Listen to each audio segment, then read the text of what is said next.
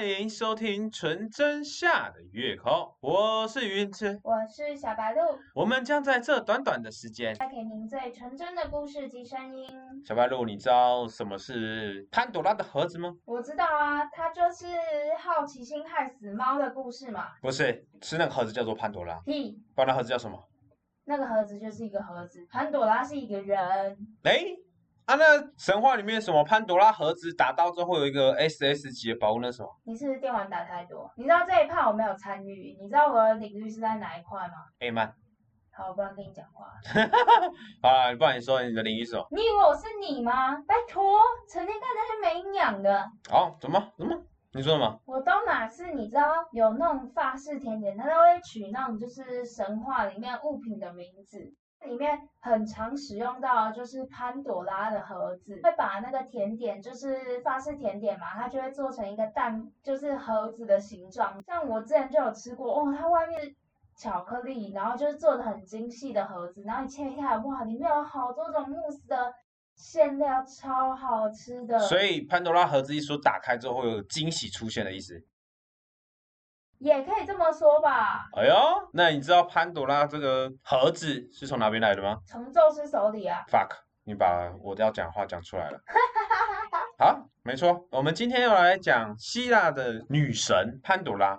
希腊也不算是女神，她就是呃众神所捏出来的一个女人。因为什么她叫做女人呢？你一说就有点像女娲造人，然后把人捏出来那样。对对对对，女娲造人，所以是女娲生出了人，还是造出了人？她就是泥土捏出来的啊。泥土捏出来的，对啊，你忘记了吗？所以女娲是女的还是男的？我不要跟你讲。好，就是有一次呢，在人类呢做错了事之后呢，宙斯为了惩罚人类呢，所以就不让人类拥有火，他就觉得说，哎，不让你拥有火，让你受到惩罚。可是当时的呢，就是因为人以前的人类如果没有火之后呢，遇到冬天会冻死。你知道吗？因为他没办法保暖。然后第二个就是说，当时宙斯呢为了处罚人类，所以让他那个冬天呢特别的寒冷，下冰雹，绵绵的雨，绵绵的冰雹，所以呢他就是要让人类冻死。殊不知他的好兄弟普罗米修斯就看不下去了。看不下去，对你这个王八蛋啊！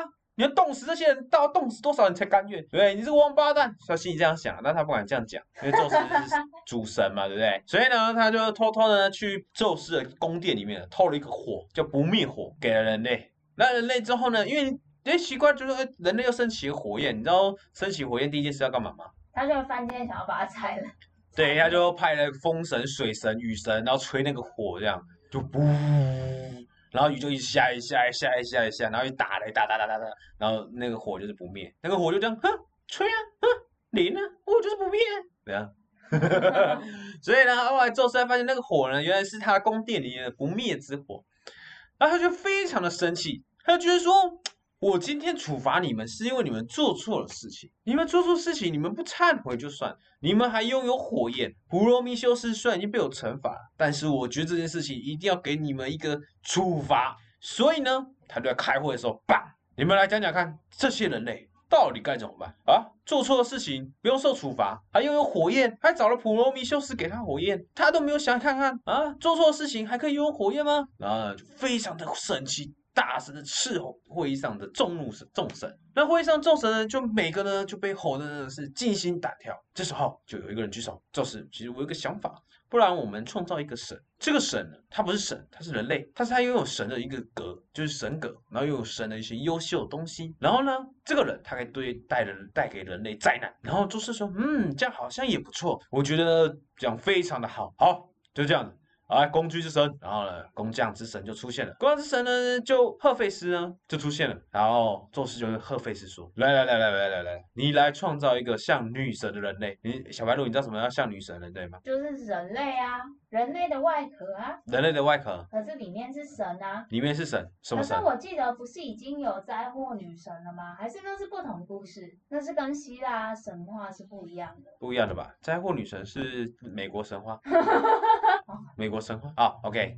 然后呢，所以呢，赫菲斯收到他的一个受到宙斯的命令之后，他就用泥土。哎，你看，哎，你有没有发现一个问题？好像每个神话都喜欢用泥土捏人呢。哎，你知道你知道那个像基督教他们那个好像也是说是不是用泥土捏的啊、我不知道，可能以后我们就捏泥土，我们的身份就改捏泥土，捏一捏就可以捏出一个人这样。嗯，我啊真的有点忘记了。然后呢，赫菲斯呢就用泥土呢捏出了一个女人，然后呢取名叫做潘朵拉。所以潘朵拉她其实是个人类，是泥土捏出来的人类。那这个潘朵拉呢一开始出现在人类的周遭的时候呢，没有人要看她一眼，甚至呢连旁边的狗都吸引得了她，都比她更吸引人类的注目。这时候宙斯就非常的生气。赫菲斯，你到底干什么鬼啊？你创造了一个没有人要注意他的一个人类。然后赫菲斯说：“不是啊，我已经给她很漂亮了，不然嗯，嗯我我们我们请大家给他一点点，一点点，一点点，嗯，优点好了，给他一点优点，让他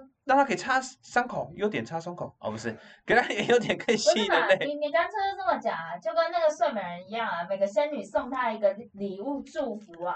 对对对，就是祝福他。所以呢，这时候宙斯呢就大声的告诉所有众人说：“你们所有每个人都给潘多拉一个优点。”所以呢，他们就每人每个人挤了一个优点给他。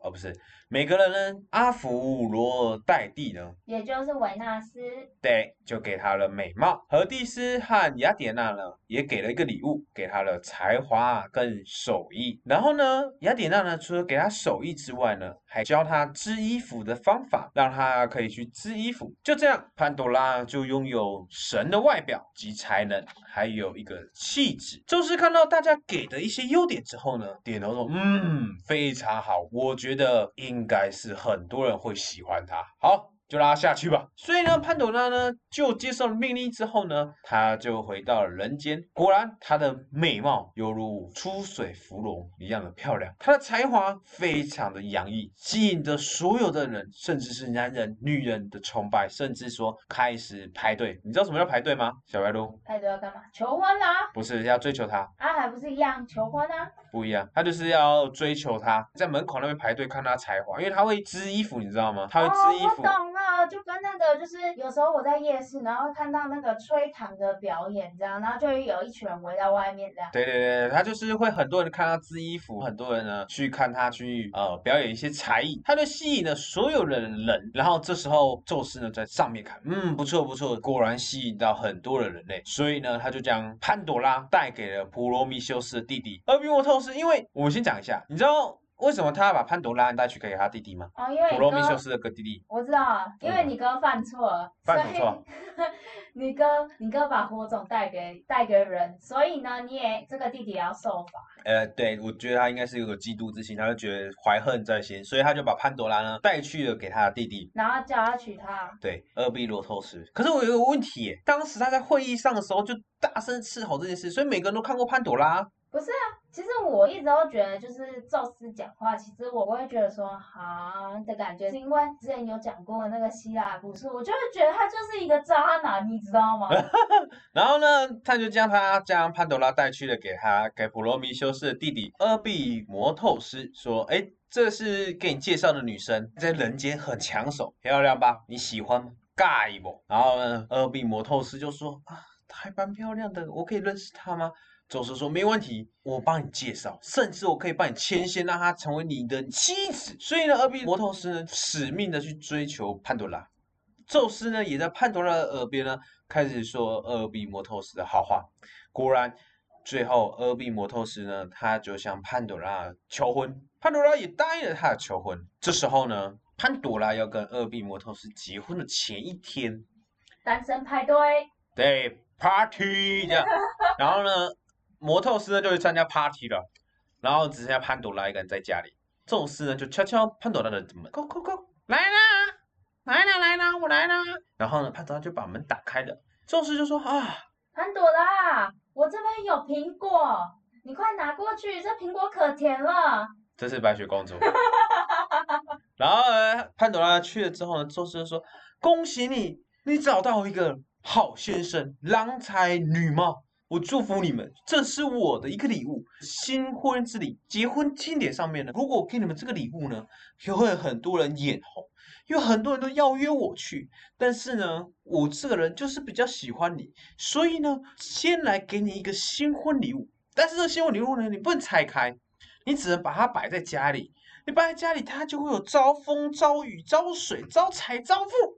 而且让让你过着幸福快乐的日子。但是呢，前提是你不能打开。你如果一打开就什么都没有了，绝对不能打开，你知道吗？不能打开。好，我不会打开的。然后呢，潘朵拉呢就把这个礼物呢放在了。书柜上面，然后去参加结婚庆典，跟摩托斯结婚。结婚了之后呢，摩托斯跟潘朵拉果然过着幸福快乐的一个日子，无忧无虑。然后呢，充满着欢乐。直到有一天，潘多拉在打扫房间的时候呢，无意间注意到了宙斯送给他的一个礼物，一个坛。那这个坛呢，他就注视这个坛，他觉得坛真的很神奇，只要摆着就可以给我幸福。然后呢，他就用手去擦擦那个坛。当他在擦那个坛的时候，他惊觉想起一件事情：宙斯告诉他说，不能把这个坛打开，一旦打开呢，这幸福就不在了。可是呢，他就摇了一下，可没有东西，奇怪，这坛到底有什么厉害的地方？他左瞧瞧，右瞧瞧，然后呢，把底部翻开来，又再摇了一下，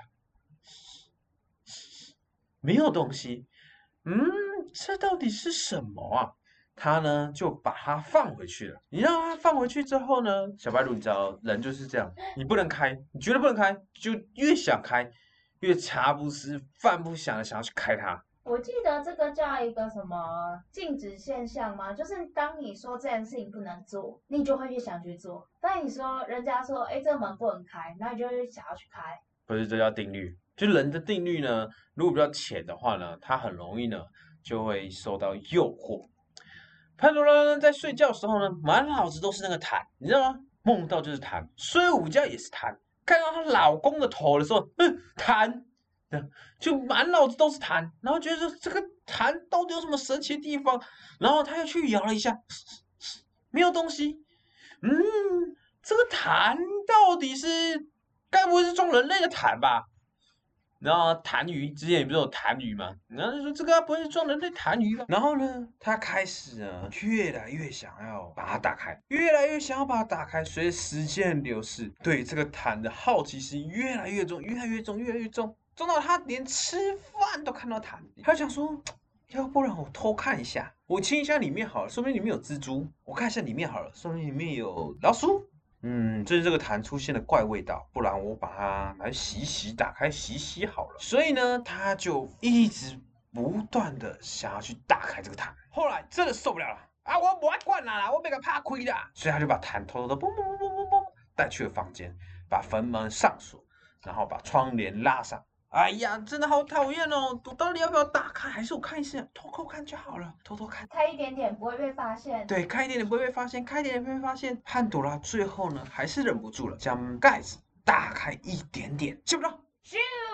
这个时候。坛里的东西突然间一个冲劲，嘣，跑出来了，跑出了悲伤、疾病、贫穷、战争、仇恨、嫉妒等各种邪恶的样貌，开始往外飘。这时候潘多拉发现他们往外飘之后，马上把坛子盖住。快点，快点，你们快回来！你们快回来！快点，快点，你们将会害死人类！不行，你们快回来！然后呢，这时候这些邪恶的东西就开始往外飘散，冲破了玻璃。所以呢，人类在面对各种灾难的时候，就会有一个嫉妒、悲伤、寂寞、贫穷、战争、仇恨的一些负面不好的情绪出现，甚至说不好的动作出现。这就是宙斯带给人类的惩罚。但你知道一件事情，潘多拉不是？看到那些怪东西之后，我们就把那个盒子盖上，弹盖盖上。对啊，你知道它其实盖上的时候，它还有盖上了一个东西，希望啊。你有知道是希望？因为我以前有看过这个故事，说什么那个希望哦，它那个时候也快要冲出来了。所以他那时候已经飘到了盒子口，那可是因为潘朵拉马上把它盖住，所以他就留在盒子里面。所以就是说什么，当人类发生绝境的时候啊，心里都会有一个希望。对。可是这就很矛盾了，就是人类在遇到种种挫折和磨难的时候呢，希望都会存在人类的心中，人们才可以在各种的不幸中忍耐、坚持度过日子。可是你不觉得就很矛盾吗？哪里？你的那个坛放出去，就是打开，然后那些什么战争啊什么之类的放出去。那照理来讲，你希望没有被放出去，那应该人类是没有希望。有啊，他放出去的意思就是说，他会表现在外面呢。那所以他在心底啊，心里那个坛，它本来就是带来好运的，记得吧？它本来就是带来好运的。而且宙斯他今天就是要惩罚人类，那他干嘛还要把希望放进去？因为。不是啊，没有发现矛盾点。他就是要，你知道，宙斯也是需要有人去膜拜，信仰之力，你知道吗？人家说宗教就是需要人类的信仰之力。它才可以一直不断、源源不绝的有能力，不是信仰之药哦，不是信仰之药，是信仰之力。就是说，譬如说，就像神明，你没去拜他，他这个庙就荒废了。基督教，基督如果没有人去拜他，就没有基督教了。所以重点就是在于人，他不可能说把人整个灭掉，那这样他就打两声得梆梆梆，红海就来梆梆梆，人人就全死就好了，对不对？他就只是要处罚他啊，因为处罚不是要你灭绝，当然他就会放一些东西在里面呢，你懂吗？嗯哼，你知道什么是最痛苦的吗？让你生不如死，要死不活最痛苦。没西嘎姆西啊，不，永远都是这样。其实它这个寓意啊，它是指说潘朵拉呢，它其实呢就是代表着人类的一个欲望。你是说好奇心吗？好奇心也可以啊，它就是说，它就是把它，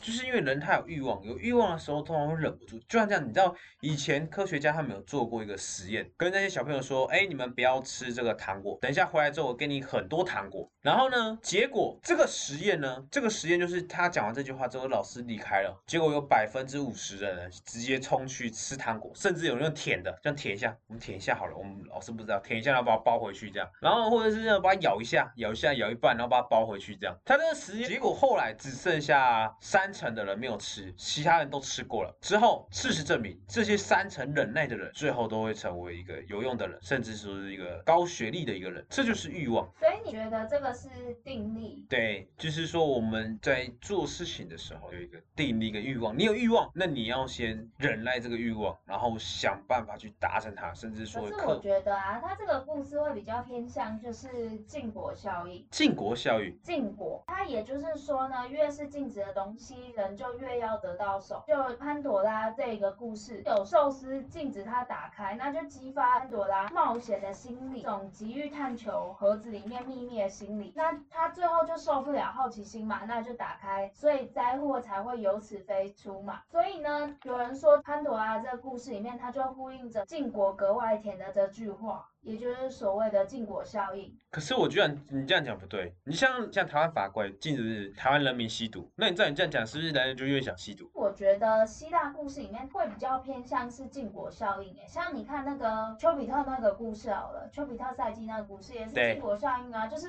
哎，你千万不能看我，然后奇怪那些人就会去看，就跟鬼片定律你知道一样吗？就是。那个门开了，然后我不知道为什么他们永远都会走进去。不是因为门，他们走进去还有才有下一集啊。哦，我这样讲好了，如果他拍鬼片，然后他就是门开了，哦好，你开了，那我走了。不是不是，那就结束了，ending 有没有？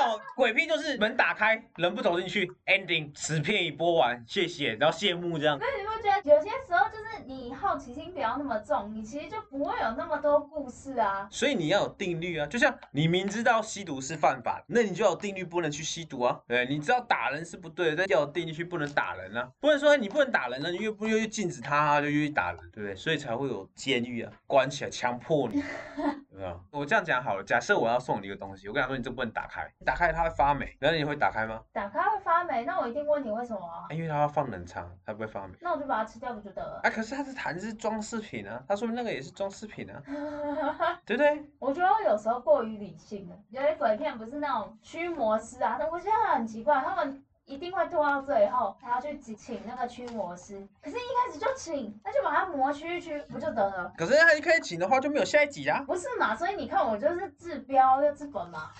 哎呦，所以你的意思就是说，大家都跟你一样，不要去想一些有的没的，就没事了。就是，反正我觉得潘多拉这个故事就是好奇心啦。好奇，哎，你不觉得希腊故事有很多时候都在讲说人类的好奇心跟欲望？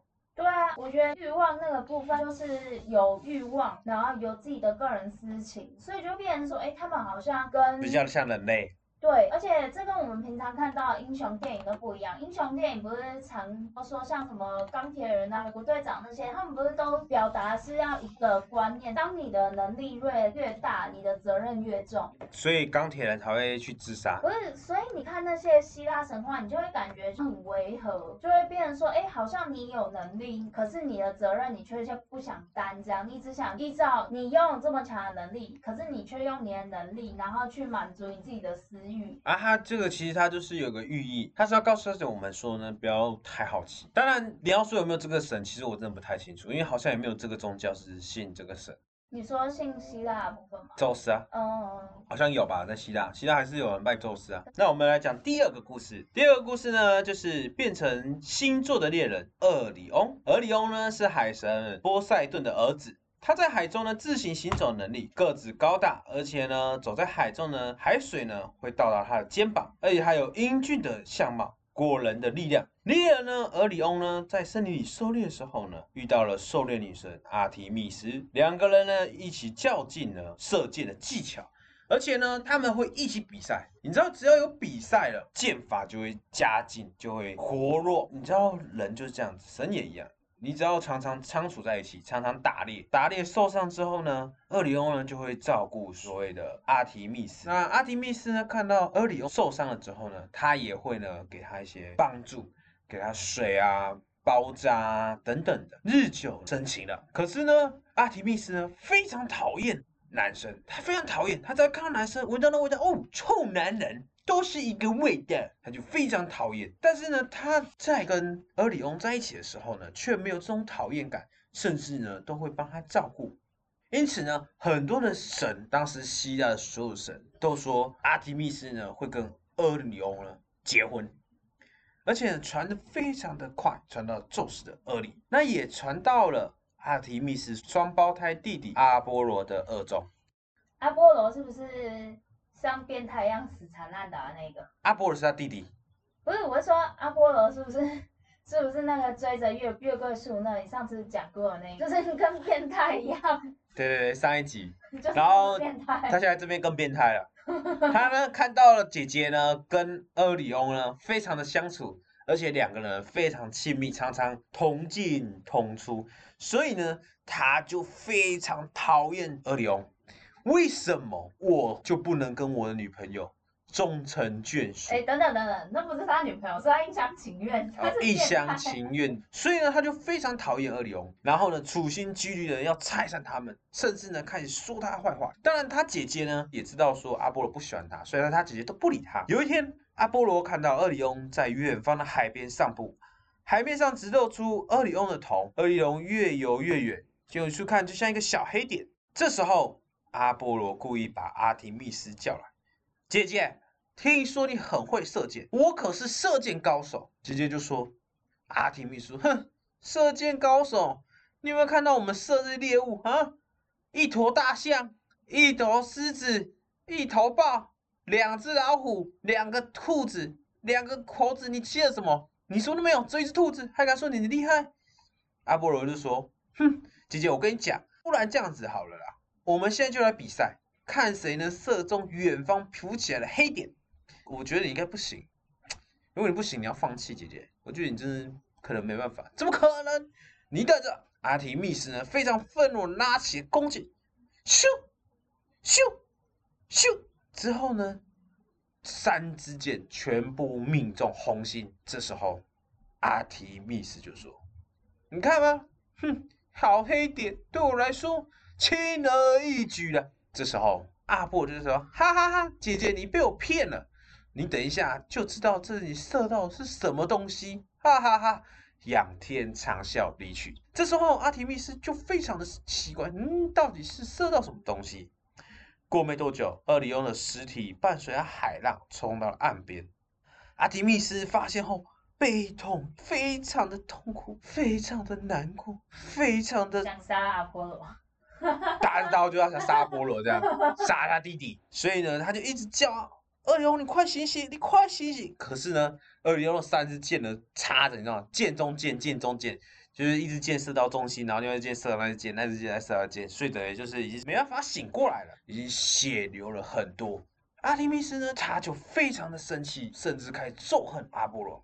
阿提密斯把厄里翁呢抱在怀里，一直哭，一直哭，一直哭。他后来想到说。不然我把厄里翁变成了一个星座，这样你就可以陪伴我了。而且我每次只要抬起头来，都可以看到你。所以呢，他就把厄里翁呢带上了天，把它变成了一个猎户星座。抬头就会看到那个三颗星连成一个腰带的那个。是吗？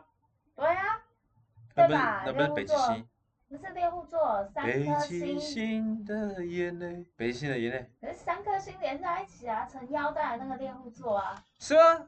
一样的吗？我我只觉得就是阿波罗就是很变态，不是，我觉得阿波罗，你知道希腊神话是这样子，就是就是以前的战役是这样的，因为以前希腊他们常常战争，所以他们对当时的男生就会比较好一点，女生就会比较负面一点。其实我读了这么多的希腊神话，就是女生通常好像都比较负面，都很可怜，不是死了丈夫，就死了老公，不然就死了情人，不然就被变态追。前一集那个被阿波罗追，被那个变态追，然后自己最后竟然还变成一棵树，因为以前战争，而且以前你知道以前是没有卫女生是没有卫生棉，所以以前女生战争是死亡率比男生来的高，因为很容易感染。嗯，对，所以就变成说，大部分女生就没有参加战事。那没有参加战事的情况下，你国家的兴亡灭亡都在男生身上，这时候就会产生所谓的男女不平等。那所以希腊神话才会大部分都是写男生的好处的注意的这，因为当时这个神话在产生的时候是刚好他们在发生战事的时候。难怪我看了之后不顺眼。不一样，你生长的年代不太一样啊，所以你看看现在希腊神话很多神话故事啊，或者是美国神话故事，或者是欧洲或者是一些国家，他们的神话故事都是围绕在男生是好的，女生就是死了丈夫。然后要么就是还有各种啊，就是错永远都是女生的错啊，就是哎为什么会就是去禁果啊或者什么之类，哎女生诱惑我的啊，为什么会有潘多拉盒子被打开啊？潘多拉开的这样，啊，确实是潘多拉开的啊，哎不是，反正就是灾祸都是女人引起的啦。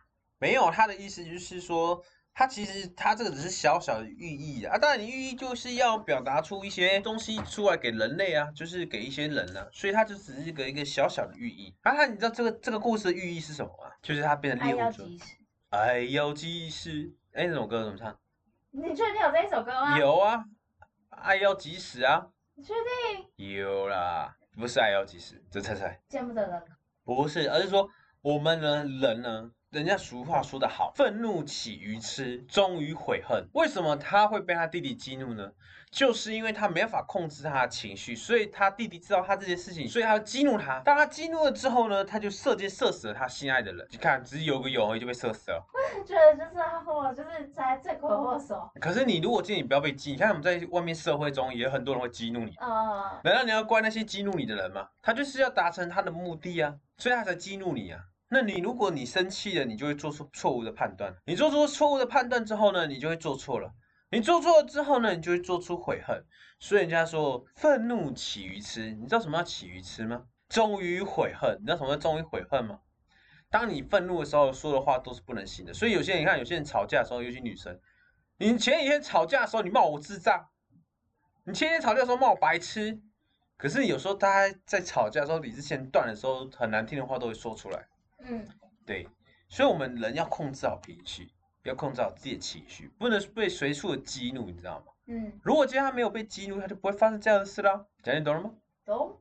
所以最重点就是说，他要控制自己的情绪。诶，你看好，假设这个人激怒你，达成他想要的目的了，难道你要怪这个人吗？可是没有他就没有这一切啊，可是你这个社会上本来就有很多这种人呢、就是见不得你好，要你死这样。小人。对，对，就像这样，就是很多小人，但是我们要控制好自己的情绪。而且你看，常常有些公司啊，他们的主管都会骂人，都会拍桌，你这个废物，然后我现在就常常听到人身攻击，虽然不是针对我，老板针对谁？